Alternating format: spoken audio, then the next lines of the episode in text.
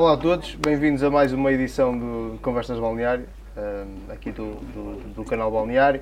Uh, antes de começarmos a desenvolver muito mais, uh, pedir a toda a gente aquele pedido da praxe que passem no, aí na, no, no, canal para subscrever e que nos sigam nas redes sociais do, do costume para todos os, todos os conteúdos que nós pomos e nesta semana colocamos um vídeo muito engraçado do Pedro a fazer crossfit que acho que toda a gente deve ver pelo menos uma vez na vida.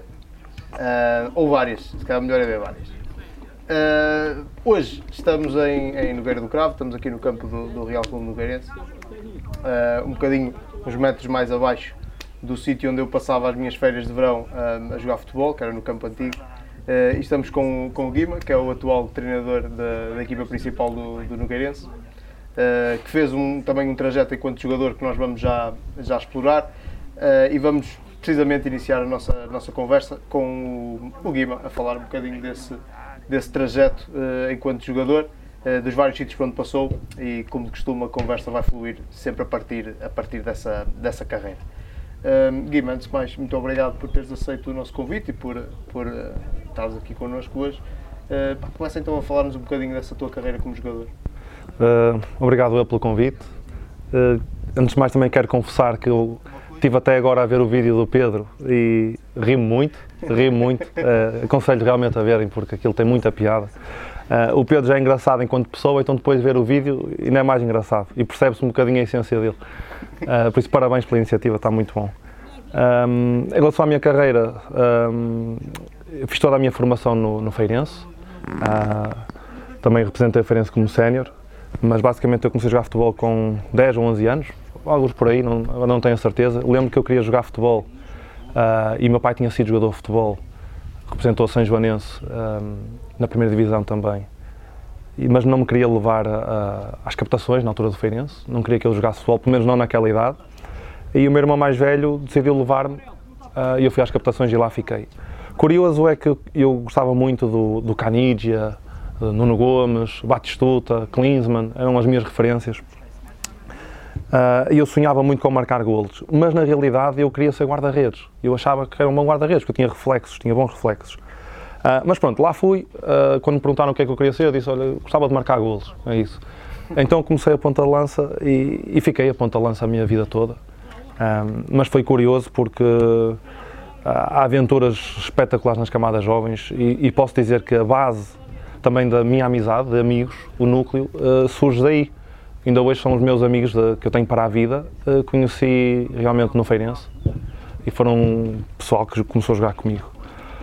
Como sénior, no meu primeiro ano de sénior, uh, posso já avançar para aí, claro, certo? Sim, no meu primeiro ano de sénior, uh, eu fui cedido ao Valcambrense, pelo Feirense, uh, onde conheci pessoal fantástico também.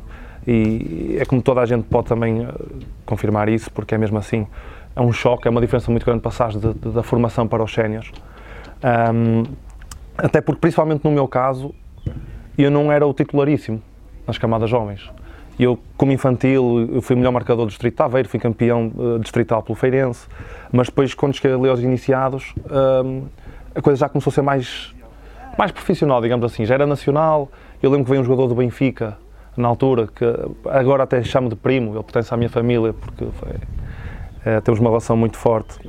E ele, quando chegou, foi para os Júniores do Feirense, passado uma semana estava nos juvenis, passado uma semana estava nos iniciados. Uh, então fui curioso porque a minha carreira no Feirense foi sempre assim, eu fui sempre estando na sombra daqueles que vinham de fora, de bons clubes. Uh, então eu cheguei aos Júniors e estava naquela de, de, já nem sei se vale a pena jogar, se não vale a pena jogar, ponderei deixar, pensei até entrar nos comandos, porque naquela altura nós éramos obrigados a ir ao exército, uh, aquele dia da praxe eu pensei se calhar já nem vale a pena jogar, porque eu não era titular, pensei se calhar há muitos outros à minha frente. Um, a verdade é que lá tive a minha oportunidade, ali no meio da época, no, no último ano de Júnior, e foi quando eu me afirmei. Um, daí eu queria chegar onde? Quando eu estou naquela passagem para os Séniores de Feirense, eu era provavelmente dos únicos jogadores que eu nunca tinha ido treinar aos Séniores de Feirense, enquanto Júnior, enquanto tinha muitos outros colegas que tinham ido. A verdade é que eu provavelmente fui o único que depois acabou por fazer carreira profissional. É isto, eu estou, eu estou a falar nisto também porque se calhar serve de exemplo para muitos outros miúdos que possam estar a, a, na busca e na perseguição do sonho e lá por não estar a funcionar um dia não quer dizer que não funcione mais tarde, é por aí. Um, então, pronto, passo para o Valcambrense, onde conheci pessoal fantástico, tive a oportunidade de jogar uh, com bons jogadores. Eu lembro na altura, o ponta-lança com quem eu aprendi muito era o Adolfo. O Adolfo tinha sido profissional do Futebol Clube do Porto. Uh, na altura ele até tinha sido jogador do Bobby Robson, no Porto. Estamos a falar na, numa época em que ele foi para o Valcambrense com um contrato profissional, por exemplo. Portanto, o nível era elevado. Um, mas para mim foi um choque, porque foi realmente quando eu comecei a lidar com homens e falando mentalmente eu ainda não estava estruturado, preparado para aquele nível. Um, com a ajuda deles depois fiquei. Mas o curioso é que acabei também com muitos amigos um, e lembro que no final da época foi a minha primeira despedida, por assim dizer, de um balneário, porque eu já sabia que depois não ia continuar lá. E lembro que chorei como um menino, chorei como um menino, porque cada abraço e cada pessoa que, que, de quem eu me despedia é como se nunca mais fosse ver na vida. Então, e foi a minha primeira experiência de um, adeus pessoal, sabe Deus se nós nos vemos mais alguma vez. Uh, e é curioso porque foi aí que eu percebi que isto é futebol sénior. Estás aqui hoje, amanhã já não sabes. Uh, e foi um abre-olhos para mim. Foi curioso, tinha uma visão muito romântica do futebol. No, na época a seguir, regresso ao Feirense com o, o Henrique Nunes. Uh, não era certo que eu ia lá ficar, mas fui, fui fazer uns treinos. dei o meu melhor e o Henrique Nunes gostou de mim e deu uma oportunidade e eu lá pertencia ao plantel e fizemos uma época também fantástica. Temos até ao final a lutar para subir à Primeira Liga. Uh, embora tenha sido poucas vezes titular, talvez duas, três vezes titular, eu participei em quase todos os jogos, como suplente utilizado. Foi espetacular para mim, muito enriquecedor. Nessa altura já estavas como profissional? Estava como profissional, foi na segunda Liga. Um, e, e foi, foi verdadeiramente foi quando eu me senti pela primeira vez jogador. Uhum. Já na, na, altura nós apanhámos o Vitória Guimarães na segunda liga, apanhámos o Rio Ave, então chegámos a ir a Guimarães e aquilo estava com 15 mil pessoas, 16 mil pessoas. Foi uma experiência, foi, foi fantástico. Um, depois do Feirense, na segunda época, melhor, eu tinha uma, época de contrato e um, surgiu um convite no final dessa época para ir para, a Inglaterra, para o Swindon Town. Uh, que eu de bom grado aceitei, até porque primeiro era um campeonato que eu sempre quis jogar, uh, embora fosse League One, uh, o campeonato inglês, aquilo é muito competitivo, é fantástico. Um, e eu fui, aceitei de bom grado, fui, assinei contrato de dois anos, só que depois havia um problema que era o chamado direito de formação. Que, e o Feirense na altura pediu muito dinheiro por mim. Uh, então eu tive lá cerca de dois meses, o clube não chegaram a um entendimento e eu acabei por regressar ao Feirense. Uh, e acabei por renovar mais uma época, sendo que até dezembro eu joguei lá está, outra vez, sempre suplente utilizado, suplente utilizado, e eu queria era jogar, e o pessoal mais velho dizia-me também, miúdo, tu precisas é de jogar 90, mais 90, mais 90, mais 90, senão tu não evoluís o necessário. Uh, e eu tive, por acaso, tinha grandes companheiros de equipa, como o Jorge Leitão, o Gaúcho, o Nuno Souza, que foi várias épocas consecutivas o melhor marcador da segunda Liga. Uh, então aprendi muito com eles e eu ouvi os conselhos deles.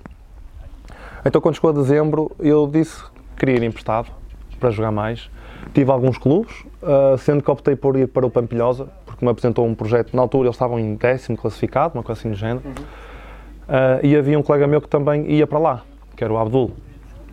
E eu pensei, se calhar entre ir para um clube mais perto, ou ter uma experiência mais longe, um, que financeiramente também me compensava, e ir com alguém que eu já conheço, optei por ir para o Pampilhosa, uh, onde também foi incrível porque eu lembro que eu saía daqui, saímos de Esmoriz, por exemplo, nós íamos de comboio sempre, e aí eu, o Abdul, o Capela, não sei se vocês lembram do Capela, que jogou no Espinho, uh, íamos o Capela e o Miguel Matos também tinha jogado no Porto, que vinha do Porto, sempre de comboio, então nós tínhamos casa às duas e tal da tarde, três, para chegar a Pampilhosa, ir a pé para o estádio, uh, para treinar às cinco e tal, e depois tínhamos que vir embora à, sei lá, 10 da noite, de comboio também. A verdade é que a maior parte das vezes nós perdíamos o comboio porque estávamos à espera do comboio, então íamos ver uma mini uma coisa assim do género, e quando nós paramos já tínhamos perdido o comboio. Uh, e depois tínhamos que apanhar o seguinte, então chegávamos muitas vezes à meia-noite a casa, cenas assim do género. Do Pampilhosa surge hum, uma questão muito curiosa que foi, eu tinha ficado de passar no Feirense para renovar contrato. Uhum. A verdade é que eu não o fiz, porque hum, lá está, eu não sabia qual era o projeto do Feirense na época seguinte, eu não sabia se queria estar na mesma situação que tinha estado antes, jogar, não jogar, ser suplente utilizado. Então esperei até que me chamassem novamente para lá ir e conhecer o projeto, conhecer o treinador. Quando cheguei ao Feirense, hum, tinham-me dito que queriam que eu tivesse lá uma ou duas semanas à experiência. coisa que eu recusei, porque eu disse, eu não preciso estar à experiência de São João que vocês já conhecem muito bem, tive cá os últimos dois anos. Um, então bati de frente com, com a instituição, uh, disse que recusava fazer isso e disse que não, que não representava mais o Feirense, pelo menos neste momento estava fora de hipótese continuar lá, porque achei uma falta de respeito àquilo que tinham feito. Com todo o respeito, era a política deles, era a minha também. Então nessa altura ponderei deixar o futebol porque desanimei um bocado. Já tinha tido a oportunidade de ir para a Inglaterra, eh, não, não fui. Quando cheguei de Inglaterra, tinha a oportunidade também de ir para um clube da Primeira Liga. O Feirense também não me deixou. Um, acabei por ficar sempre no Feirense. Nessa altura disse: chega, estou um bocado cansado, desanimei. Então interrompi o futebol. Pensei mesmo: se calhar, olha, vou-me dedicar, vou estudar. Que eu tinha interrompido a faculdade, vou estudar, vou-me dedicar a outra coisa. E a verdade é que chegou ali a agosto e começou aquele bichinho a bater outra vez. E na altura recebi o convite de alguns clubes para, para ir voltar a jogar e acabei por aceitar o convite do Fiens. Fizemos um campeonato fantástico também, pessoal incrível, um ambiente incrível, alguns ordenados em atraso, mas isso não nos uh, não nos enfraqueceu, fortaleceu-nos, tínhamos um grupo forte. Qual era o nível que eles estavam na altura? Era na terceira divisão também. Uhum, também. Eu tinha clubes nessa altura da, da segunda B e da terceira divisão. E optei pelo Fies na terceira divisão porque era um clube que tinha a ambição de subir. E eu preferia para um clube que lutava por subir do que ir para um clube que estava numa divisão acima, mas não tinham, não tinham ambição de subir, uma, tinham ambição de fazer um campeonato tranquilo ou até de manutenção. Eu então preferia para uma divisão abaixo e lutar para subir. Uhum. Uh, e também porque gostava muito do treinador, não o conhecia ainda, mas tinha ouvido falar muito bem, que era o Filó, que é agora treinador de Feirense, uh, e amei a experiência, adorei o Filó, o Filó é um treinador incrível, conheci também pessoal incrível, ainda hoje tenho muitos amigos do Fiéis, Uh, e foi, se calhar, o balneário onde eu fui mais feliz. Porque aquilo era uma palhaçada incrível, nós cá nos treinos íamos sempre jantar fora, a maior parte das vezes. Uh, tínhamos banhos quentes, banhos frios, nós íamos, só podiam estar lá 3 ou 4, nós íamos 10 uh, e fazíamos amor dentro da, da, do banho, essas merdas todas. Foi incrível. Uh, depois do Fiens, fui para o Académico Viseu. foi uma boa experiência também, também estive fora de casa. do Académico Viseu, eu fiz 24 anos. Foi então quando eu podia ser profissional e não tinha, o, o Feirense não tinha qualquer tipo de direito de formação sobre mim. Nessa altura, como nós, quando, quando nós começámos por baixo, chegámos lá acima, depois voltámos abaixo, voltar lá acima é difícil. Então eu tive que ir passo a passo, tive que reconquistar o meu espaço. E nessa altura, hum, eu percebi que se eu queria ser jogador de futebol, eu tinha que dar um passo maior, eu tinha que ser profissional novamente. Então eu tinha metido na minha cabeça que esse ano eu era profissional, ou se calhar eu estava-me a dedicar à profissão errada. Tão simples quanto isso. Então eu lembro que eu apliquei-me como nunca, foi ginásio todos os dias, eu não tive férias, treinei, treinei, treinei, treinei, tinha pedido ao meu empresário, arranja-me um treino em qualquer equipa, eu vou às captações, seja onde for, uh, arranja-me porque se eu não sou profissional eu desisto, e este ano vou ser profissional. E assim foi, ele arranjou uma uh, oportunidade de eu ir treinar ao Oliveirense, foi assim que surgiu também o Oliveirense na minha vida, eu fui lá treinar, andei lá a treinar cerca de três semanas, uh, sendo que no último treino o, o Pedro, Mr. Pedro Miguel e o Presidente tinham falado comigo, disseram, pá, treina bem, era contra a Vitória Setúbal, treina bem, que se tu treinas bem, tu, no final do jogo nós falamos e, e assinamos. A verdade é que eu treinei bem, ganhámos um 0 ao Setúbal, até fui eu que marquei o golo, era um jogo de treino, mas lesionei-me no último lance do treino. Uh, fiz ruptura do, ligamento cruzado anterior, uh, não sabia o que é que era, só ia saber no dia a seguir ou dois dias depois que ia fazer o exame, mas no final do treino, o presidente veio ter comigo e disse-me para não me preocupar, que fosse o que fosse, que o Oliveirense estava lá comigo. E nesse aspecto, o Oliveirense foi incrível, porque depois de, de nós sabermos o resultado da lesão, ou do exame, uh, o prognóstico era o pior. E uh, eles foram incríveis comigo, porque deram uma mão, ficaram comigo conforme tinham falado. E, e nesse aspecto, eu estou eternamente agradecido e grato ao Oliveirense, porque foram incríveis. Entretanto, recuperei da lesão, uh, ainda terminei essa época, ainda fiz uns joguitos. Na época seguinte, faço uma boa época Uh, e é quando surge a oportunidade de eu ir para fora, pela primeira vez. E fui para o Zilina, na Eslováquia, jogar a, para a eliminatória da Liga dos Campeões. Uh, também foi uma experiência gratificante, mas foi uma experiência muito difícil para mim. Foi a experiência mais difícil da minha vida, enquanto profissional. Depois do Zilina, volto para o Oliveirense, precisamente porque foi uma experiência má e eu precisava de me reencontrar. Volto para o Oliveirense, onde fico uma época e meia, um, faço novamente uma boa época e surge a oportunidade de ir para o, para o Cluj na Roménia. Um, clube onde fui muito feliz. Foi talvez o sítio onde eu me senti mais jogador até hoje. A clube que, se calhar, se eu não tivesse lesionado, ainda lá estava hoje, provavelmente. Uh, foi espetacular.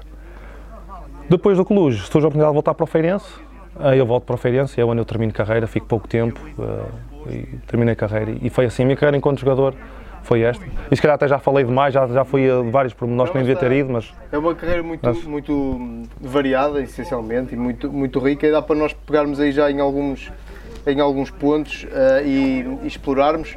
Por exemplo, uh, fixei uh, que me falaste da transição de júnior para, para sénior no, no Val de Câmara, em que nunca tinhas treinado nos séniores, eras praticamente o único do Feirense. Quais são as diferenças que tu encontras concretas, coisas concretas, entre hum, aquilo que é o balneário júnior ou da formação para um balneário sénior, no caso concreto em Valdecambra, numa terceira divisão nacional? É fácil. A exigência, o rigor e a disciplina. Um, eu, eu, eu estou a tirar o, o nível B de curso de treinadores e a minha tese incidiu muito nesse aspecto, porque eu acho que há, o, o jogador hoje em dia na formação, a palavra formação é, significa isso mesmo, que é formação. Mas a formação não se faz só dentro de campo. A formação também se faz fora do campo. Uh, e o que eu penso sobre o futebol hoje em dia é que não se fala o suficiente sobre o futebol, não se estuda o futebol o suficiente. A maior parte das pessoas e dos jogadores, e eu era igual, eu com 18 anos, eu via um gol e dizia espetacular gol, fechava o gol, mas eu não pensava porque é que foi gol, como é que aconteceu o gol, onde é que começou, houve algum erro, não houve um erro. Uh, e isso no futebol sénior já começa a acontecer. O problema de quando tu és júnior e passas para os séniores é que tu ainda não pensas nessas coisas. É tu, quando tu chegas lá há um choque, porque exigem-te demasiado e tu às vezes nem percebes o que é que te estão a exigir. Não consegues atingir. E só consegues atingir. E por isso é que se fala na maturidade do jogador. E é isso que eu sinto, que o jogador atinge a maturidade muito mais tarde, principalmente agora em Portugal, porque não está mentalmente preparado para ela, para a realidade. E a realidade é que te cobram tu, se calhar hoje em dia na formação, depende de onde tu jogares, já apanhas contextos onde tu és obrigado a dar o máximo. Mas eh, noutros contextos nem tanto. Se, se tiveres a sorte de fazer formação no Benfica, num Porto, obviamente que aquilo é, é para andar. Mas noutros clubes não. Então quando tu chegas aí, tu ou estás preparado para dar o teu máximo e tens arcabouço para aguentar com a pressão, porque existe pressão, e quando falo em pressão não é só a pressão de... que às vezes a pressão, a maior pressão não vem da bancada, vem cá de dentro, que é de quando os teus colegas te cobram por tu falhares um passe, cobram por tu falhares um gol, por tu não fazeres o passe na hora certa, por tu não conseguires receber uma bola e protegê-la. E, e, vem daí. Para mim a maior dificuldade, ou a diferença, é essa, é a exigência, o rigor e a disciplina que existe no, no futebol sénior. Uhum, uhum. Ok. Pronto, isso acaba por ser um choque, lá está, porque não, não vais preparado para, não é? é sabes porquê? Porque quando te cobram demasiado e tu depois sentes que não estás preparado, dá-te para tu quebrares mentalmente. E é o que acontece com a maior parte dos jogadores, até de nível elevado, acontece a mesma coisa. Aqui ou acolá não estão bem estruturados, quebram. E depois há as depressões. Nós podemos levar isto, levar isto por muitos caminhos e por outros patamares. Mas neste patamar não é diferente. É por isso que tu às vezes tens jogadores talentosos e falam-se falam até do Fábio Paim, que toda a gente fala sobre ele um, e não se percebe porque é que esses talentos perdem. Mas depois tens outros, como é o meu caso, que se calhar não era tão talentoso, não estava tão bem preparado para, uh, tecnicamente, taticamente, como outros meus colegas que estavam mais evoluídos do que eu, mas mentalmente fui mais forte. E eu acho que é isso que faz a diferença no futebol hoje em dia. Exato. Depois, uh, outro ponto que eu anotei aqui quando falavas da, da, tua carreira foi a oportunidade que tiveste em Inglaterra, que depois acabou por não, por não se confirmar, um, tiveste lá pouco tempo, mas do pouco tempo que lá estiveste, quais, for, quais foram os principais choques, ou seja, a principal diferença para aquilo que se passava aqui? É incrível, é outro mundo. Posso dizer que, para já, quando eu cheguei à Inglaterra, uh, só o estádio, que era um estádio de Liga 1 do Swindon aquilo tinha que passar para 20 mil pessoas. E eu estava a vir do Feirense, que na altura era o velhinho Marcolino de Castro, uh, e eu pensei assim: foda-se, vou jogar aqui, meu, com esta merda cheia de gente. É, é, é, esse é o primeiro impacto. O segundo impacto é quando tu entras nas instalações de um clube, aquilo é gabinete atrás de gabinete, atrás de gabinete, computadores, aquilo, que assim, esta merda é sério, meu. Tu tens que vir para aqui dar o chinelo. E depois é a mentalidade, quer dos adeptos, quer dos jogadores. Porque o que eu apanhei lá foi, para já, música no balneário, quem mandava no balneário eram os jogadores. Aquilo era. Havia sempre dois ou três líderes que eles é que mandavam naquilo tudo, então era como eles queriam. Então, no balneário era a música sempre a bombar ali no máximo. Só que tu chegavas ao balneário para o treino, o treino era às três, chegavas às duas, às duas já estavam seis ou sete macacos lá no ginásio a malhar forte e feio. E eu ficava assim, foda-se, nem que estes gajos vão buscar energia. Essa é a mentalidade deles, é trabalho, trabalho, trabalho, trabalho. E para mim, hum, essa foi a, grande diferença, foi um grande choque. A mentalidade lá é incrível. pessoal trabalha para aquilo, vive para aquilo, coisa que aqui eu não sentia isso. Sentia que o pessoal ia muito para o treino, chegava lá, equipava-se, ia para o relevado, treinava. Lá o treino começava muito antes do relevado. Exato, fazia um trabalho complementar e estava mais. Sim. Chegaste a fazer algum jogo mesmo amigável lá? Ou... Cheguei, cheguei. Eu fiz, na altura, eu até estava a ser muito falado lá na imprensa regional, porque eu tinha feito dois jogos, três golos. Uh, então falava-se muito bem de mim e, e, realmente posso dizer que há coisas na vida que, que acontecem que tu não sabes explicar porquê. Eu era o mesmo jogador lá que era aqui, mas a verdade é que lá um, eu, eu, não sei dizer, eu, eu posicionava-me, fazia as mesmas, mesmas movimentações dentro da área, mas simplesmente a bola vinha ter comigo. E eu às vezes nem precisava de mexer e a bola vinha lá ter e as coisas aconteciam naturalmente. E era assim que as coisas me estavam a correr lá. Um, portanto, fiz dois jogos, três assistências, assinei contrato de duas épocas lá. A verdade é que depois do contrato estávamos a chegar ao primeiro jogo do campeonato e eu ainda não estava inscrito. Uh, e teve que tomar uma decisão. E a decisão teve que passar por voltar, porque ou era litígio e eu poderia ficar meses sem jogar, como podia começar a jogar passado uma semana, ou, ou vinha para cá e não corria riscos e jogava. O que é que achas que o, que o Feirense te negou ao fim e ao cabo? Acabou por ser, se calhar a palavra é muito forte, mas foi a exigência do Feirense que acabou por, eh, por impedir que, que, que a coisa se concretizasse. O que é que achas, achas que foi uma situação puramente económica ou eles acharam precisavam que voltasses? Não, não, puramente económica. Porque eu nunca fui uma peça fundamental na, no plantel do Feirense, nunca. Um suplente, um suplente pode, tem a sua importância sempre, mas eu era assumidamente um suplente. Um, portanto, não posso encarar isso como vamos trazê-lo para cá, que é uma peça fundamental no nosso xadrez, não era. Foi, foi na minha opinião, foi apenas uh, económica, financeiramente. É, queriam ganhar algum dinheiro, porque eu sei que para eles a mentalidade é clube inglês, pagar isto não custa muito, porque eles têm muito dinheiro. Mas a verdade é que aquele clube estava em reestruturação financeira. Se não me engano, até tinham acabado de sair de uma insolvência, portanto não fazia sentido nenhum esse tipo de negócio para eles. Eles, uh, achas que a tua carreira tinha sido completamente diferente se tivesses ficado lá a julgar pelos primeiros jogos e, e treinos? Tenho a certeza. Mas é assim, isso também agora é estar a falar claro, sobre é, o, que não, o desconhecido, mas a verdade é, pelo menos financeiramente era. Porque eu ia ganhar lá numa semana aquilo ganhava cá num mês. Pois. Portanto, só por aí já, já era outra realidade. Mas também sei que com naturalidade as coisas iam acontecer. Obviamente que eu ia me tornar um jogador diferente, porque lá o futebol era diferente, mas acho que era o melhor para mim. Depois tu, as coisas acontecem como acabaste de, de dizer, voltas, ficas ali um bocado, como se diz, uh, estava a faltar a palavra, mas desencantado com o, com o mundo de futebol, fazes aqui um percurso por, por divisões inferiores. Uh, este, este tipo de balneários, estas divisões mais, mais baixas, como é o caso do Fiens, uh, Pampilhosa, etc., um, em que não sei, não sei, presumo que nem todos os jogadores sejam profissionais, sim, ou sim. poucos sejam. Em que medida é que é um balneário diferente do, dos balneários como o caso do Feirense, em que o pessoal já era profissional, que era a segunda liga, etc. Uh, em que medida é que é, é que é, diferente? Achas que a atitude dos jogadores é diferente ou, ou acabam por. É, eu, eu acho que, sabes, eu acho que é preciso ter sorte. Primeiro é preciso saber escolher. Quando conheces as circunstâncias e o contexto para onde tu vais, é preciso saber escolher bem. Uh, mas também, acima de tudo, é preciso ter sorte, porque, hum, repara, entre Fiães e Pampilhosa, a verdade é que eu representei o Fiães na terceira divisão e Pampilhosa estava na segunda B. Um, não havia assim muita diferença, se formos a ver, a nível qualitativo. Mas a verdade é que a mentalidade no clube era completamente diferente uma da outra. E eu no Fiães tive a sorte de apanhar jogadores que tinham a mesma ambição que eu. E eu acho que é isso que faz a diferença num clube. Quando tu estás com jogadores que querem chegar a algum lado, eles vão fazer por isso, eles vão lutar. E quando tu estás noutros clubes onde os jogadores não têm a ambição de serem profissionais ou de ganhar algum dinheiro com aquilo, ou seja o que for, um, obviamente que o contexto será sempre diferente. E o que eu sinto de clubes, de, de, de balneários mais pequenos para balneários clubes maiores, é essa diferença. Mas também pode acontecer estar num, num balneário de um clube profissional e ter jogadores sem ambição. Acontece muitas vezes. Portanto, acho que é isso que faz o, o, o balneário. Pronto, depois já falaste, já falaste concretamente da questão do Oliveirense e, e a relação especial que ao fim e ao cabo conseguiste criar lá por causa daquela situação que, que, que tiveste, a lesão e deles terem assumido e ficado sempre contigo. A Oliveirense acaba por ser das duas vezes um, um, um, trampolim, digamos assim, para tu saíres.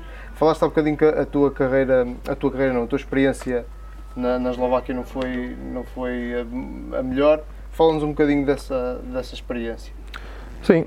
Hum, Lembras-te daquilo que eu estava falando agora da, da, minha experiência em Inglaterra, da mentalidade? Pronto, na Eslováquia é parecido e é diferente, que é, o culto do físico lá existe. Então essa, esse foi o meu maior impacto, que é, eu saio do Oliveirense e não tínhamos lá, ali não tínhamos a cultura de, ainda não estava muito enraizada, nem está ainda hoje em dia no, no jogador de futebol português, a cultura do físico, que é deixa-me ir ao ginásio, deixa-me fazer trabalho complementar e tudo. E nós na Oliveirense não fazíamos. O que fazíamos era no campo, fazíamos umas flexões, abdominais, trabalho próprio seletivo. Na Eslováquia eu apanhei uma realidade completamente diferente. Para já fui para um clube que tinha sido campeão. Então a exigência era outra. E depois estava num clube que estava a disputar as pré-eliminatórias da Liga dos Campeões. Então uh, o que eles esperavam de mim, a expectativa deles em relação a mim era muito elevada. Em relação a mim, em relação à época e a todo o plantel.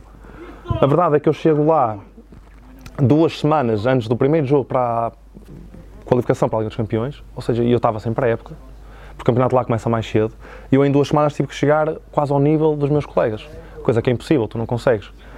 Então quando eu chego lá começo a treinar como um animal, só que a verdade é que, para já, eles tinham bidiários duas vezes por semana, à terça e à quarta, sendo que de, à terça e à quarta de fazer sempre ginásio, sempre ginásio, coisa que eu não estava habituada. Então o impacto para mim físico foi incrível, porque nos primeiros duas, três semanas eu senti-me um cavalo. Como nós falamos no futebol, senti-me um cavalo, estava um animal, estava cheio de força, pujança e tudo. Só que depois vem a quebra, que é tu ao final de três semanas, em vez de estás a subir, estás a, a cair.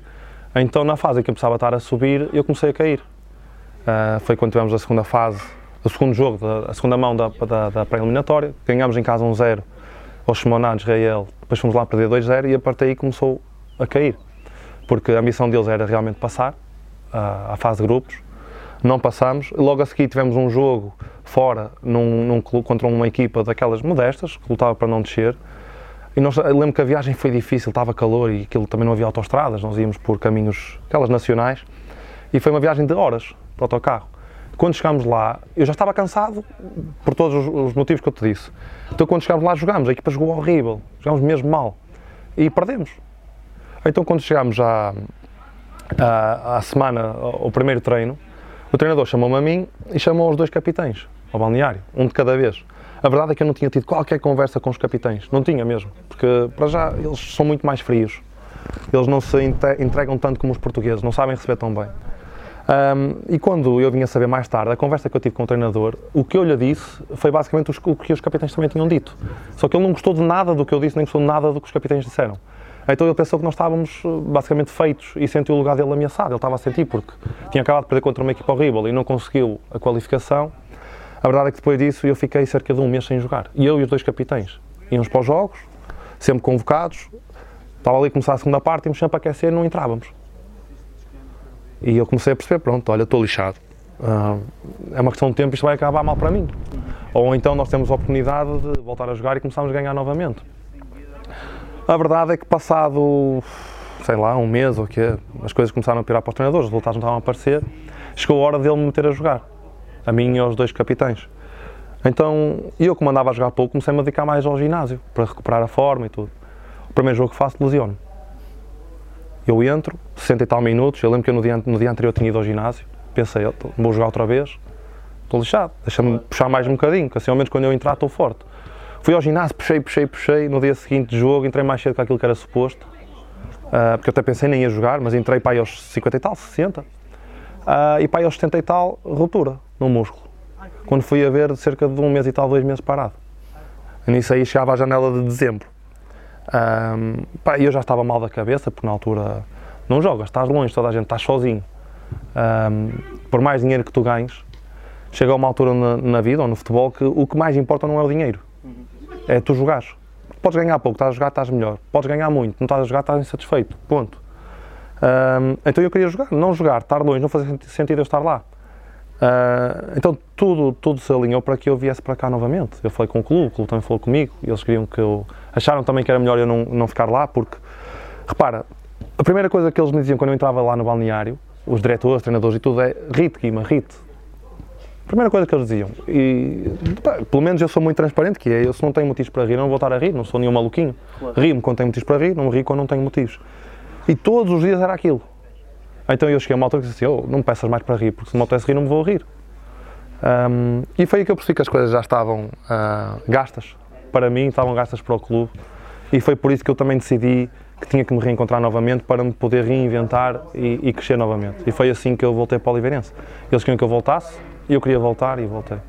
pronto, depois mais um, um, uma série de bons jogos pelo Oliveirense e voltas aí para a Roménia, um clube que, pelo que disseste, te marcou. Uh, há bocadinho estavas-nos a dizer que foste sozinho para a Roménia, contas lá um bocadinho dessa, dessa aventura que foi Pá, fazer o contrário. A Roménia foi o. Quando me falaram de ir para a Roménia primeiro, uh, eu fiquei assustado porque as histórias todas que eu ouvi da Roménia foram más. A maior parte delas eram más. Toda a gente tem uma história para contar da Roménia. Toda a gente. E depois é, e Roménia, ciganos e não sei o quê. E eu fiquei assim, foda-se. Pá, pronto, olha, estou lixado. Mas deixa-me ouvir, o clube é bom, porque eu falei com alguns portugueses que já lá tinham estado. E depois tinha o Tiago Lopes que eu conhecia que estava lá. Então falei com o Tiago e o Tiago disse-me, oh, Guima, isto é, é incrível, meu.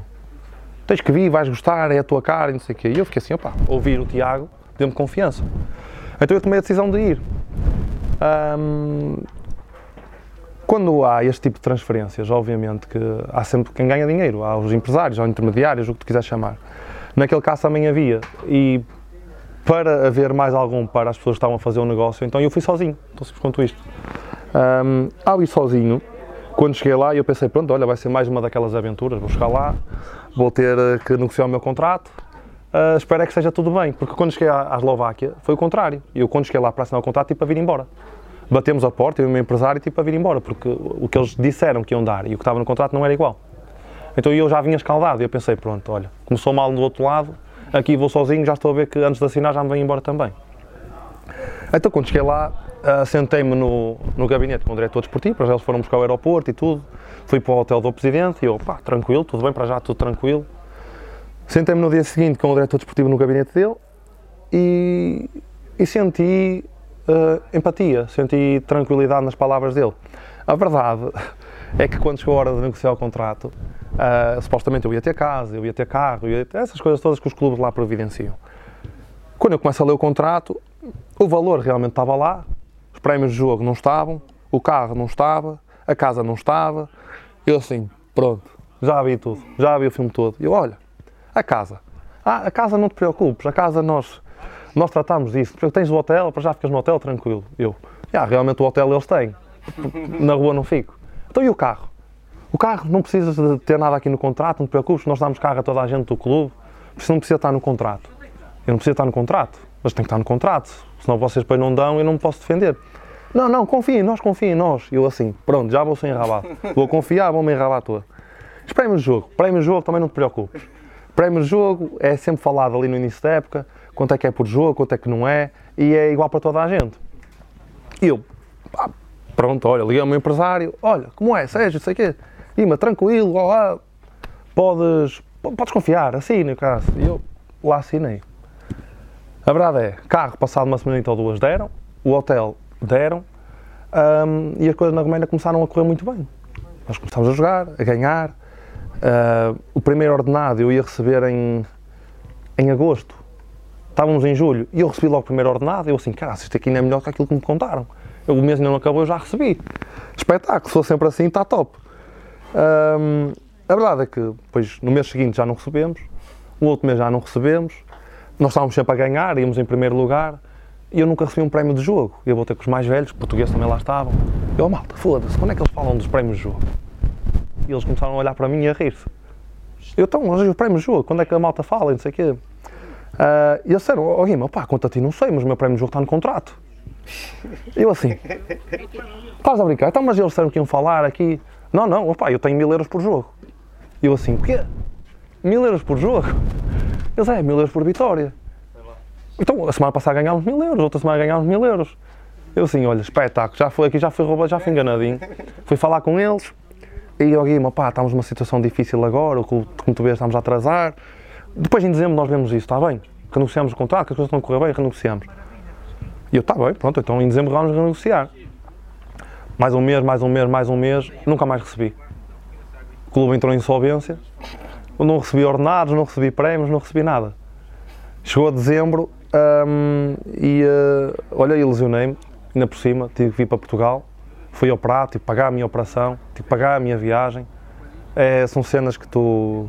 Eu tenho mais histórias engraçadas na Roménia, tenho bastantes. O primeiro jogo que eu faço na Roménia um, foi em Iashi. O primeiro jogo que eu fiz, Iashi. Nunca mais me esqueço, aquela merda são para 9 horas de autocarro, montanhas e o cara, que é quase na Moldávia. Primeiro jogo, estreia, Yashi. Época seguinte, vamos lá jogar novamente. Não, na mesma época, aquilo foi para a taça da liga. Depois, mesma época, vamos lá jogar novamente. Eu tenho lá um lance, um corte, um canto, eu corto a bola, mas levei uma cabeçada. O jogo continuou. Na jogada a seguir, faço uma assistência. Assistência, quando eu faço assistência, saio do campo. Saí do campo, fui-me embora. E eu, eu hum, quando acordo, quando dou por mim, já estou na ambulância. E o pessoal, logo, o que é que foi, Cássio? Eu depois só vi isto na televisão. Fui ver o jogo, estava na televisão, eu só fiz. Tipo, não estou bem. E passei do campo, sentei-me no banco, suplentes. Pessoal, o que é que se passa? O que é que se passa? Eu não me lembro nada do que é que disse. Sei que, hum, olha, fiquei com amnésia, perdi, perdi memória para sempre. Há coisas que eu não me lembro da minha vida. Uh, não lembro daquele jogo. Lembro que eu estava na ambulância, recuperei por sentidos e o pessoal perguntou-me como é que te chamas. Eu lembrava como é que chamava. Tu namoras? Eu não me lembrava se namorava se não namorava. Lembro que conhecia alguém que eu tinha namorado, mas eu não, não sabia se era a minha namorada ainda, se tínhamos terminado, não sabia. Uh, mas namorava, mas não sabia. Uh, e eu lembro de perguntar, então o jogo ainda está 0-0? Porque ao intervalo estava 0-0. Mas aquilo aconteceu na segunda parte. Já estão a ganhar 2-0. Uh, e para mim estava 0-0 e ainda estava na primeira parte. Uh, aconteceram cenas incríveis. Eu lembro que eu regressei ao hotel, fiz um escândalo no hotel. Porque quando eu chego ao hotel, Uh, eu vou ao meu quarto, entro e aquilo na minha cama estava cheio de, de, de reboçados, as películas de reboçados. Eu assim, ei, que é esta merda? Entraram no meu quarto, meu. Liguei logo para a recepção, liguei para o clube, que isto é uma falta de respeito, eu vou sei para onde, volto todo lixado, fiquei no hospital, pai, dois dias. Um, depois volto e cheio de reboçados. Opa, armei um escândalo cá, um escândalo de diretores lá no hotel, quem é que esteve aqui no quarto do Guima, pronto, e tinha sido eu, porque eu não como reboçados não como. Então eu tinha estado lá com o vizinho, que era o do quarto de baixo, o Carter, que está a jogar agora no Académico Viseu, uh, um escândalo Cássio, ele quando chegou ao quarto assim, ó Guima, o que é que se passa? Eu, pá, estiveram aqui na minha cama, reboçados, Cássio, ó Guima, então mas isto fui eu e tu, eu estive aqui contigo antes de irmos para o jogo. E, e, são merdas que eu nunca mais me, opá, não me lembrava, não. Uh, mas pronto, são cenas que acontecem incríveis. Então não mas... chegaste a ter casa lá, devias ter Cheguei, cheguei, cheguei, cheguei. Cheguei porquê? Era isso que eu estava a explicar. Na altura que eu me lesiono, uma, são, opa, curiosidades. Uma semana antes eu tinha metido o meu contrato na FIFA, porque eu queria rescindir contrato uh, por justa causa, porque podia fazê-lo, e porque eu tinha tido o convite de ir para o Japão. Então, eu assinei o, um, um, um contrato pré-acordo com o Shonan Belmare, do Japão, uh, e eu ia jogar para o Japão. Uh, só que lesionei-me nessa semana, assinei o, meti o contrato na FIFA, pré-acordo com a equipa japonesa e nessa semana, que era a última semana do jogo na Roménia, lesionei. Pronto, tão simples quanto isso. Um, tive que ser operado. A minha operação, a minha operação foi em janeiro, uh, eu cheguei cá em dezembro e na altura o doutor tinha-me dito, opá, tu se queres ficar bom e cá, tu tens que, tu tens que parar pelo menos dois ou três meses. Eu, mas eu tenho que estar no Japão em fevereiro, tenho um mês e tal. Eu disse, opá, tu é que sabes, é uma decisão tua arriscar ou não. Então não dissemos nada ao clube, uh, fui operado na mesma, tentei recuperar o que se recupera em 3 meses, tentei recuperar uh, num mês. Uh, conclusão, cheguei ao Japão, não estava recuperado. O meu empresário tinha dito que um, quando chegasse lá que lhes dizia alguma coisa. Opá, não te preocupes, quando chegamos lá eu explico, tu precisas mais umas semanitas e caraças, está tudo. A verdade é que eu cheguei lá e o meu empresário não lhes disse nada. Então eu aterro, vou dormir, acordo, vou treinar. Só uma corridinha à volta do campo, só para recuperar, estás a ver? Eu pensei que o meu empresário estava a falar com o, o, o diretor deles e o caso, porque eles estavam lá sentados no banco enquanto eu estava a correr à volta do campo. Nisto, o treinador chama-me. Alguém, oh, caraças, como é? Queres vir aqui só fazer aqui, eh, dar uma perninha? E eu, foda-se, eu dar uma perninha, não quero dar uma perninha, mas eu, se eu dava a parte fraca a dizer que, que não podia, eles diziam, então este cara acabou de chegar e não pode. E eu disse, oh mister, opá, olhei para o meu empresário, o meu empresário calado, e eu, está tudo, eu vou aí. Mas o treinador era, era japonês? Era japonês, era japonês. Eu está tudo, eu vou aí dar a parte forte. Conclusão, uh, um sofrimento do caraças a fazer, era para a época, eles a fazerem suicidas, vai, vai, vai, cone, voos e caça, e eu a dar o meu máximo a competir com eles. A verdade é que cada pico que eu fazia, cada trabalho que eu fazia eram umas duas incríveis, parecia que eu tinha uma faca nos joelhos. Era igualzinho. Um, então voltei, uh, acabei o treino, cheio de dores, um sacrifício caro, aquilo também só durou 10 minutos, não durou mais. Mas cheio de dores, e eu disse ao meu empresário, olha, nunca mais, nunca mais faças isto. Não, até porque eu depois deixei, disse, depois disso nunca mais falei com ele. Uh, porque eu fui para casa, fazer gelo e o Cássio, mal cheguei a casa, estás a ver quando tu sentes a torneira aberta? Eu sentia que tinha uma torneira aberta no joelho. Comecei o joelho, comecei a olhar para o joelho, o joelho inchar, inchar, inchar. Liguei para o clube, olhem, eu preciso fazer um exame, aqui é que estou cheio de dores no joelho, no dia seguinte tinha classe, tá, não te preocupes, amanhã fazemos exames médicos. Vemos isso. Quando eu chego ao exame médico, para ver se assinavam no contrato oficial, só podia fazê-lo se passasse os exames médicos. Cheguei lá com o joelho inchado, uma batata, nem conseguia caminhar. Fiz mesmo os exames médicos e eles disseram, infelizmente não vais poder passar nos exames médicos, tu vais ficar bom, mas nós precisamos de alguém já para daqui a duas ou três semanas, que é o primeiro jogo, e tu vais precisar de uns meses. Portanto, lamento, lamentamos, pá, mas não vais poder ficar cá. Então eu voltei para Portugal, com o contrato da Roménia na FIFA, então fiquei sem clube. Simples quanto isso. Quando estou cá, o clube pede-me para eu voltar. O clube dizem, pá, nós precisamos de ti, nós queremos que tu voltes, sei que o clube agora está em insolvência, mas já temos um administrador em insolvência, nós vamos pagar direito e não sei o quê. E eu disse, é sério isso? Eu já estou, não quero passar pelo mesmo. Eles disseram, é sério, não sei o quê. E eu expliquei-lhes o que é que se passou comigo. Eles disseram, volta na mesma, nós precisamos de ti, nós queremos-te aqui. E eu voltei. Quando cheguei lá, fiz a recuperação, finalizei e acabei a época ainda fiz uns jogos. Um, o que foi bom para mim. Uh, só que eu não estava ainda a 100%. A verdade é que fiz uns jogos mesmo para mostrar que conseguia jogar, porque eu ainda tinha algumas dores. Então chegou a fase da época seguinte e eles disseram, Guima, pá, como tu ainda não estás a 100%, vamos lá ver como é que tu reages nesta pré-época. E se tu estiveres bem, assinamos logo. Fomos estágio pré-época e um, a pré-época estava a correr bem e eu na verdade tinha algumas dores, mas o médico também disse, opá, tu a partir daqui vais ficar sempre com algumas dores, uh, mas vais conseguir jogar. Fiz a pré-época, estava a correr bem, renovei, continuei lá. Só que depois também tive uma lesão grave. Mas pronto, é assim. Há bocadinho estavas-me a contar da, da Roménia o jogo que tiveste contra o Yashi. Essa equipa, que não mostrei. Uh, conta-me lá ah, Resumidamente, o primeiro jogo que eu faço na Roménia é em Yashi. O segundo jogo, eu levo uma pancada na cabeça, faço uma assistência, saio do campo com amnésia, vou para o hospital. Uh, e o terceiro jogo que eu faço lá, uh, tenho uma, a lesão mais grave da minha vida, ou seja, aquele campo estava amaldiçoado para mim. Sempre que eu fui a Yashi, é como se tivesse acabado a minha carreira, porque o último jogo uh, foi ruptura do, do, lateral, do ligamento lateral interno, do cruzado anterior, dois meniscos, capso articulado, tudo de uma só vez. Portanto, é, tem essa particularidade, essa curiosidade, que foi o primeiro jogo que eu lá fiz na Roménia, foi contra o Yashi em Yashi, o segundo jogo vou para o hospital e o terceiro jogo também vou para o hospital. Pronto, é isso. Portanto, está tá, tá mais ou menos amaldiçoado, certamente que não tens grandes saudades. De... Não, não tenho, não tenho. Pronto, depois quando voltas, voltas para o Feirense, fazes uma, uma última época, se não, se não sim, sim, sim. Um, depois eh, acabas, a decisão de terminar a carreira deve-se ao acumulado das lesões ou foi também sentiste que estava na hora? Foi o acumular, para já, para que tu percebas, foi acumulado muitas coisas. Eu como eu te disse, eu já andava, desde que eu tinha sido operado, o médico disse que eu ia ter sempre algumas dores, não sei o quê, e eu andei. E basicamente, esta lesão do qual eu tinha dores foi a lesão que eu tive no Oliveirense com 24 anos. Foi essa lesão. Foi desgaste da cartilagem, não há nada a fazer em relação a isso. Um, e uh, eu andava já há um ano e tal, dois anos, esta é a realidade, pelo menos há mais de um ano, a tomar analgésicos e anti-inflamatórios todos os dias. Todos os dias. Eu. Um, eu fazia viscosuplementações e fatores de crescimento no joelho um dia antes de jogar, por exemplo, para ele estar lubrificado e eu não senti dores. Uh, eu antes de dormir ia para estágio, nós íamos para estágio, eu antes de dormir eu punha supositórios e tudo que eram analgésicos, que era para no dia seguinte poder jogar sem dores. Uh, então eu andei o último ano, ano e tal, uh, em grande sacrifício, em sofrimento, num sofrimento psicológico, muito grande, físico e psicológico. Eu acabava os treinos, qualquer, qualquer treino, ah, enquanto as pessoas normais podem ir almoçar, ir passear com as namoradas ou com os filhos, ou seja o que for, eu tinha que ir para casa. Acabava os treinos, ia para casa e tinha que me deitar para o joelho ter tempo de recuperar, porque era como se ficasse sempre pisado. Uh, e andava sempre a, a matar-me. Andava a matar sempre a tomar droga, basicamente, para poder jogar. Uh, então, quando eu venho para o Feirense, eu já venho naquela de estou tramado e precisava fazer uma pausa para poder recuperar 100% disto, porque eu nunca tive pausas. Então, era uma das razões pela qual eu não conseguia recuperar. Um, e quando venho para o Feirense, na altura era com o Mota, e eu tive mesmo naquela de vai, não vai, jogo, não jogo, mas o Mota queria que eu fosse para lá, o, Mota, o José Mota queria mesmo que eu fosse. E eu na altura eu fui sincero com ele, disse-lhe, Mister, eu tenho todo o prazer em ser seu jogador, em vir para aqui jogar, mas eu ainda não estou bem. Eu tenho dores no joelho ainda, um, e o que os médicos começaram foi que se eu não parasse uns mesitos, tipo dois, três meses, que eu ia ficar igual ou pior do que o Mantorras.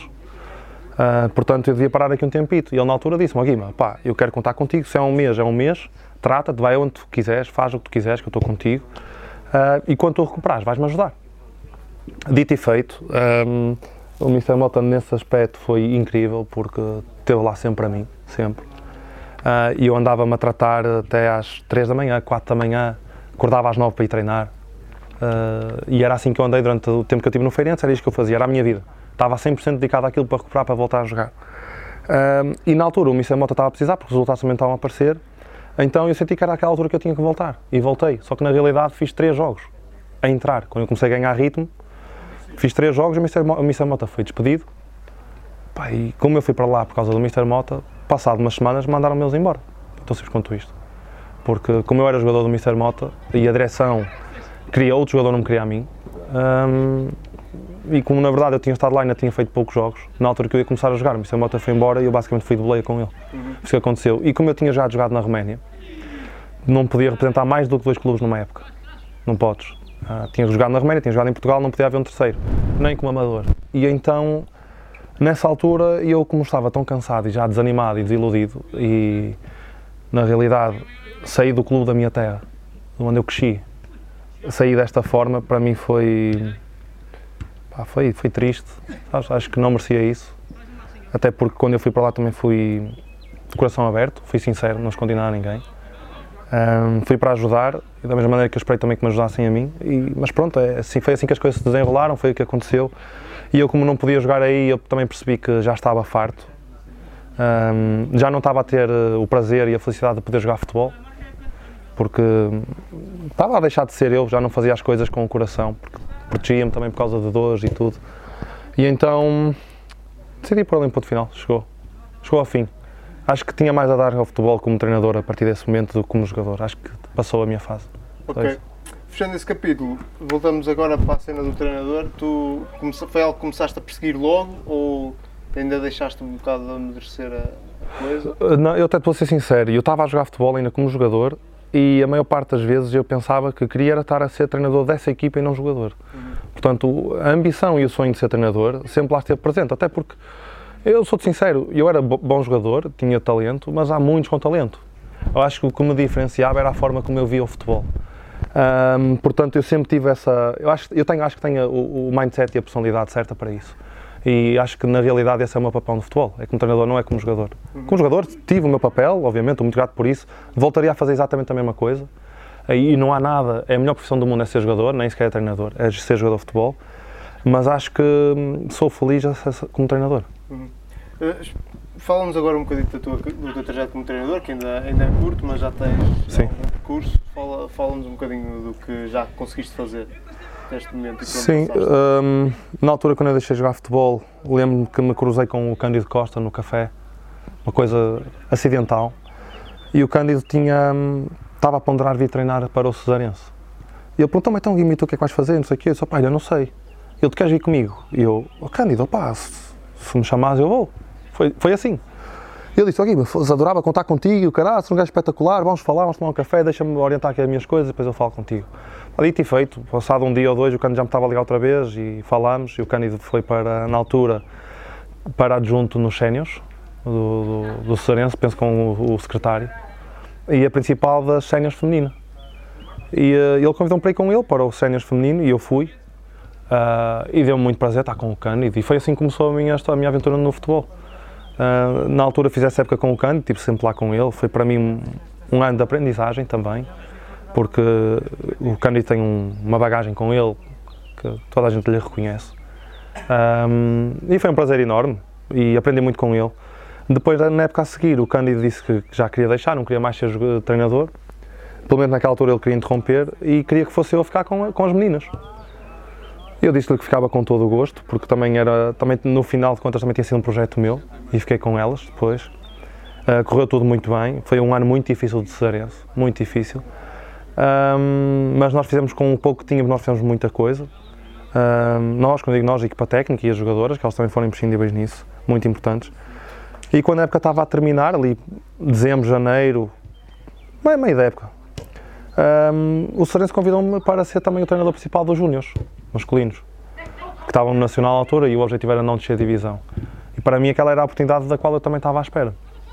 Então eu aceitei e terminei a época como treinador do, do, das meninas e dos júniores. Então, basicamente, eu saía do trabalho, ficava, deixava lá a cesar às 6 da tarde, 7 e ficava lá até às 11, meia-noite, E, e, foi esse o meu trajeto. Até que depois tive a oportunidade de treinar o Romariz. Um, também onde aprendi imenso, porque quando, quando tu vens de contextos de profissional, uh, tu, tu, para ti tudo o que tu apanhas abaixo disso é um choque.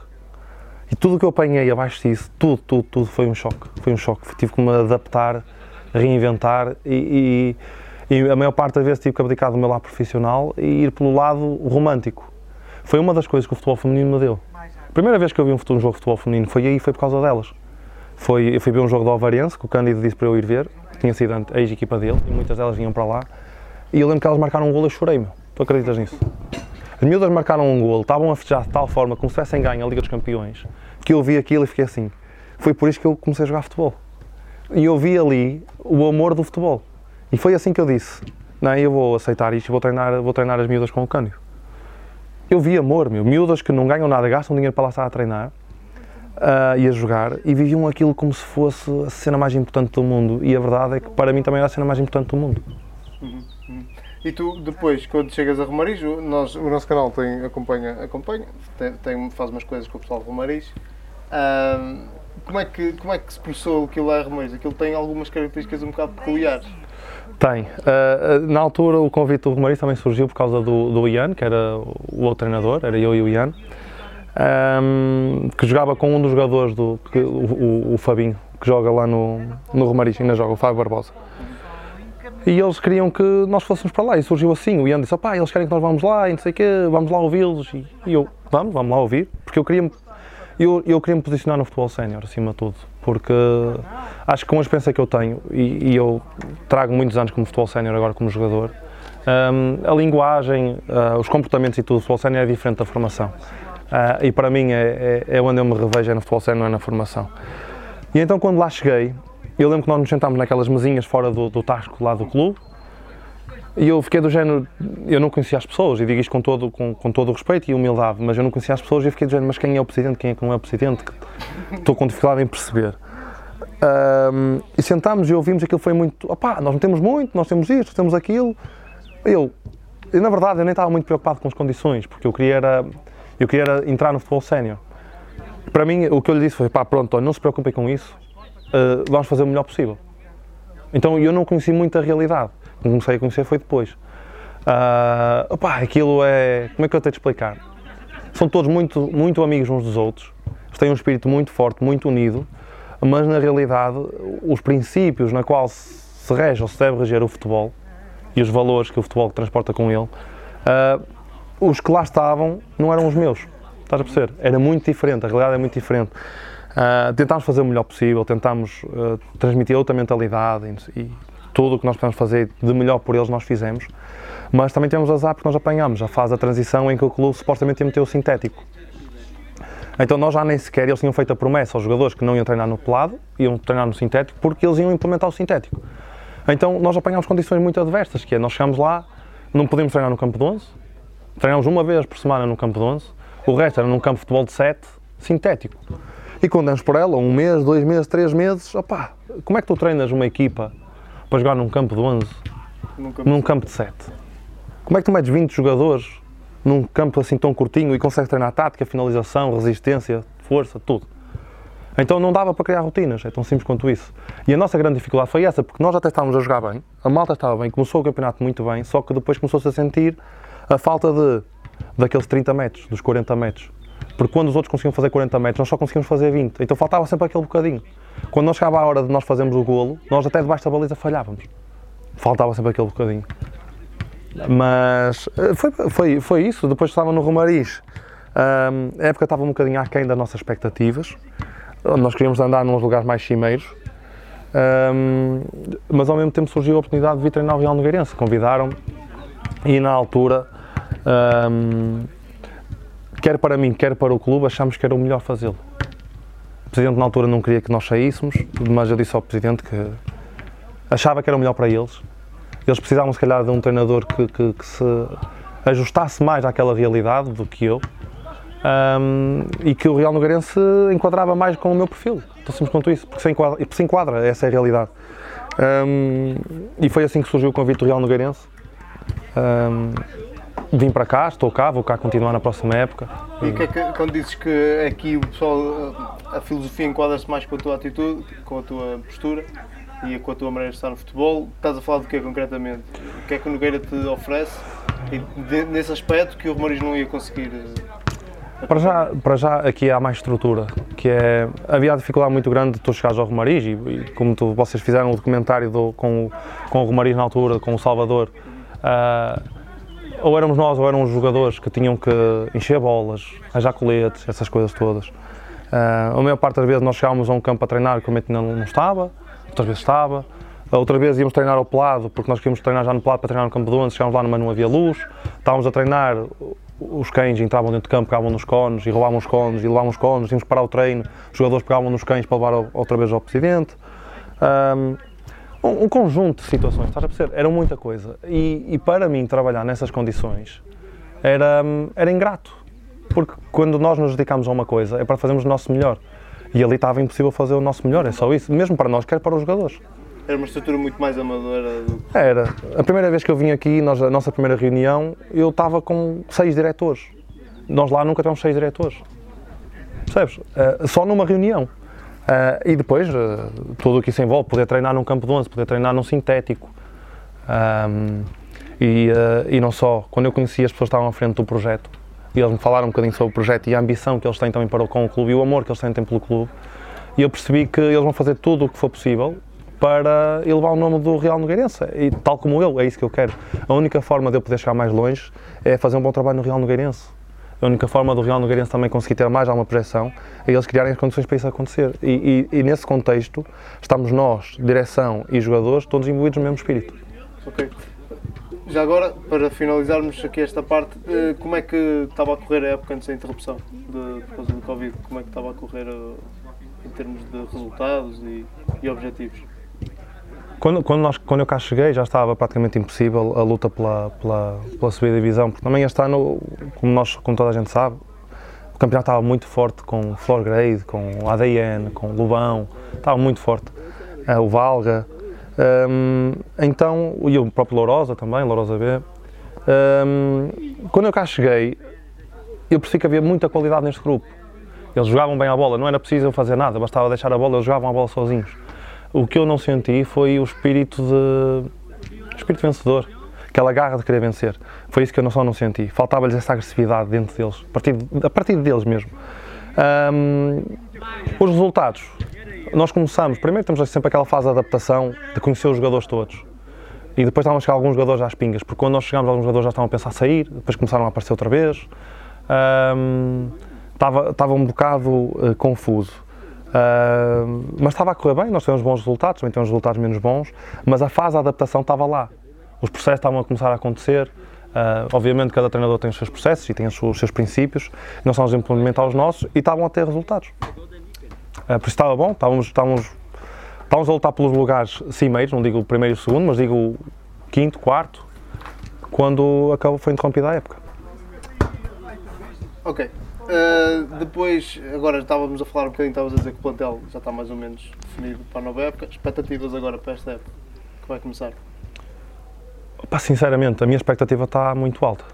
Ahm, não te vou dizer que, vou subir, que vamos subir divisão ou, ou que é essa a nossa ambição. Essa ambição, naturalmente, está sempre presente. Quem, quem disser que não está presente, seja treinador, seja diretor, seja presidente, seja jogador, pá, se não tiver essa ambição, não está a fazer nada em lado nenhum. Nem que fosse um clube que se estivesse a lutar para, para descer, tem que ter a ambição de estar sempre mais longe.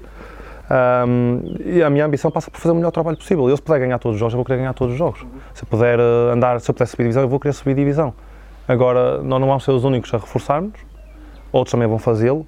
Ah, agora, a nossa ambição vai passar mesmo por disputar todos os jogos e tirar pontos de todos os jogos. Essa é a nossa ambição. Ok. eh, nós agora, Guima, temos uma, uma- sempre uma cena que é. Hoje é diferente. Vamos fazer aquela cena que eu te disse. Não sei o que é. dizes aqui a frase e ele responde.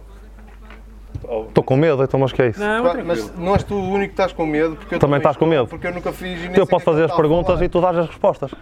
Olha, olhando aqui para a primeira, se calhar já. Não, se, se calhar não tinha muito para responder, mas era capaz de dizer Tá bom. qualquer coisa. Mas estás a entender a cena. Com quem? Peraí. Já percebi, eu já percebi, eu já percebi. Percebeste a cena? Portanto, é, então não vais fazer. Não, ainda não li. Sim. Pronto.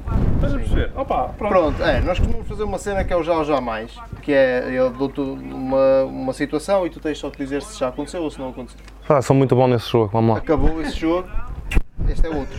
Ok.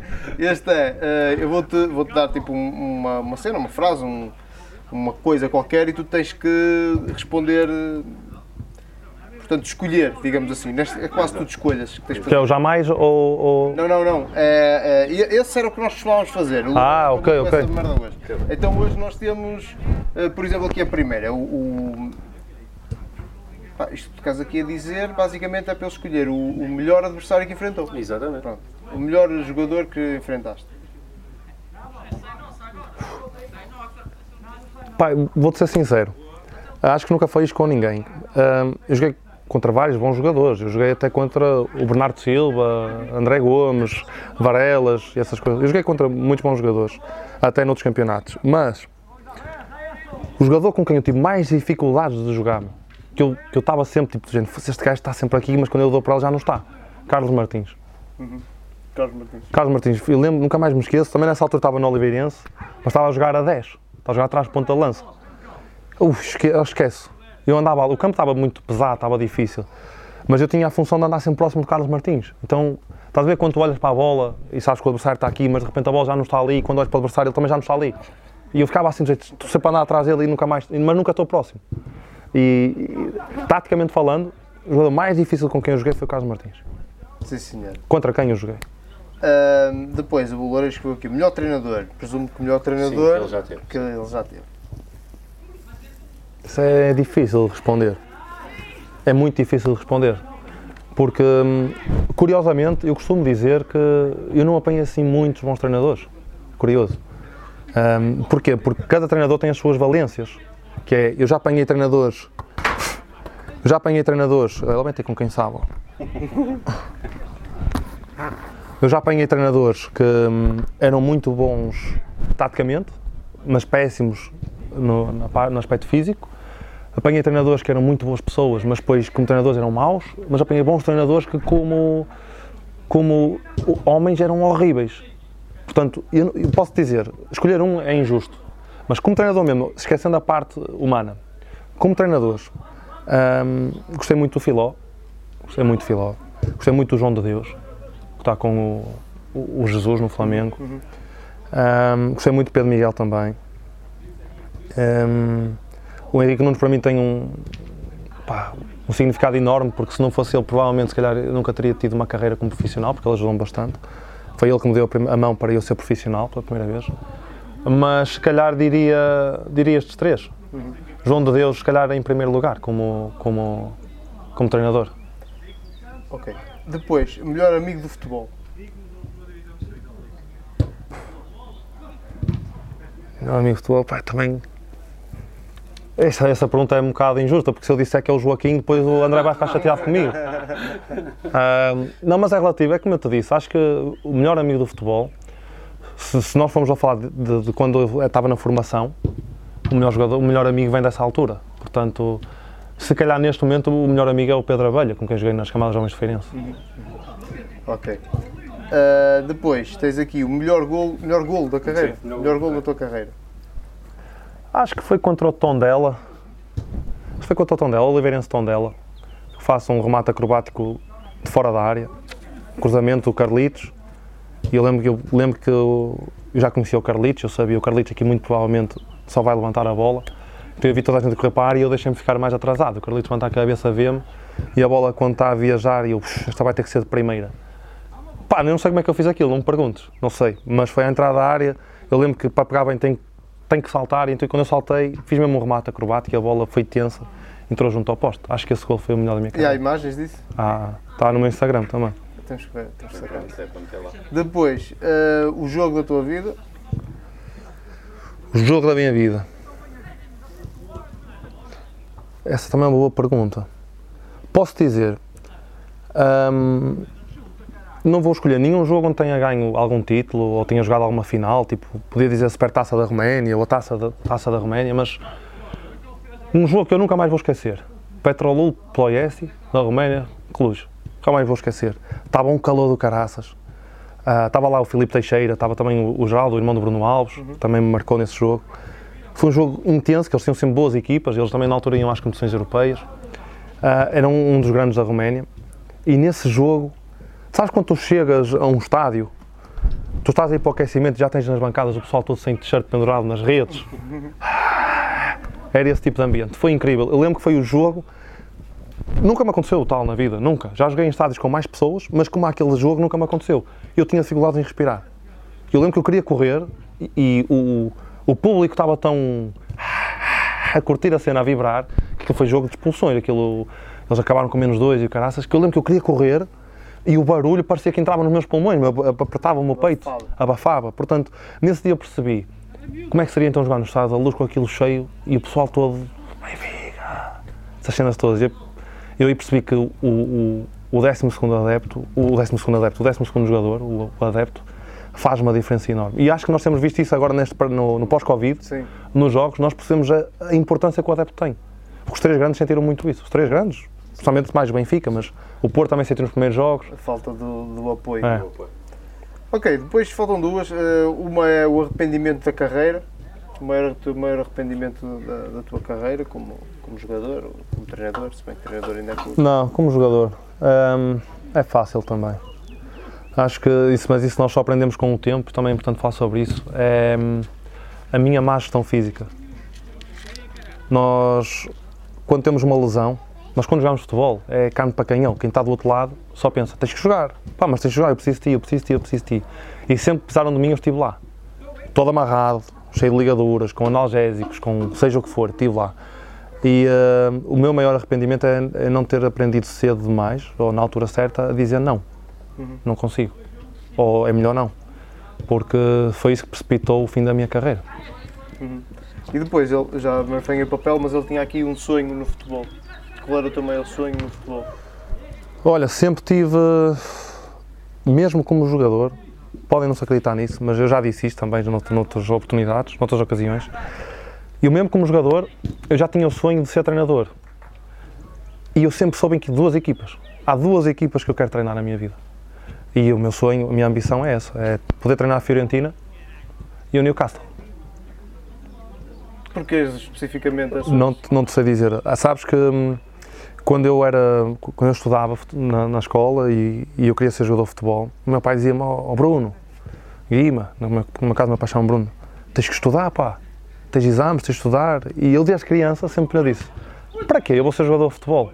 A verdade é, eu não me lembro de dizer isto, mas meu pai conta-me sempre isto. Diz isto cheio de orgulho, porque na verdade eu consegui, quando muita gente dizia para eu desistir, até eu próprio pensei em desistir, consegui.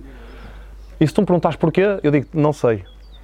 Mas se tu acreditas em alguma coisa superior, ah, posso dizer que parece que é uma espécie de chamamento. É isso que eu te posso dizer. Estás a apontar para aí então. Eu sinto que vou lá chegar, agora se vou ou não, não sei, mas acredito que sim, porque não? Exatamente. Pronto, pá, Loureiro, não sei se tens mais alguma coisa. Então, olha, pega. Isso, isto, é para, isto é para continuar. Muito sim, mais foi fixe que o giro, Jorge ficou mais giro. é. Não, o Jorge jamais tinha a sua essência, tinha a sua essência, dependia da pessoa que estava do outro lado. Yeah, yeah, yeah. Há pessoas que simplesmente dizem já.